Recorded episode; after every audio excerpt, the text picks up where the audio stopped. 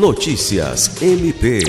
Após a ação bem-sucedida da Polícia Militar que resultou na desocupação do acampamento nas imediações do quarto bis em Rio Branco, na tarde desta segunda-feira, 9 de dezembro, o Procurador-Geral de Justiça, Danilo Lovisaro do Nascimento, declarou que a união das instituições foi fundamental para conter os atos golpistas contra a democracia no Acre.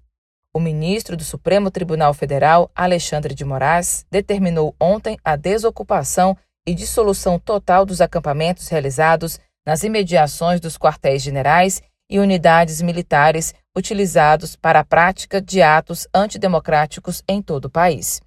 Alice Regina, para a Agência de Notícias do Ministério Público do Estado do Acre.